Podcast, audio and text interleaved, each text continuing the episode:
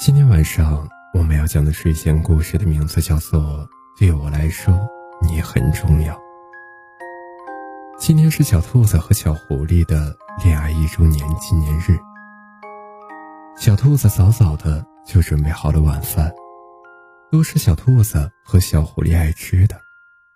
当当当，小兔子听见了小狐狸回来的声音，听到了钥匙开门的声音。小兔子悄悄地躲了起来。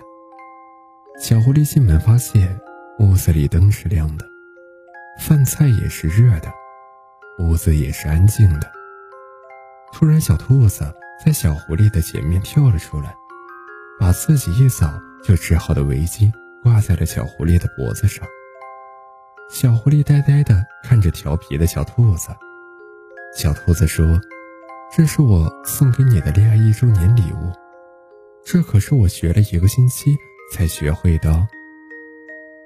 小狐狸看着害羞的小兔子，把手上的包递给了小兔子，说：“给你，这是我用一个月的工资给你买的，你看了很久都没有肯买的大棉袄。我看了，它很暖和。”小狐狸抱起小兔子，小兔子对小狐狸说：“有你在的这一年。”我很开心，你给我的安全感让我不能失去你。小狐狸摸了摸小兔子的头，说：“真是一只傻兔子，在这一年里，你带给我的鼓励和坚持，让我不可能没有你。你让我的目标变得更远，让我想要为了你过上更好的生活而努力。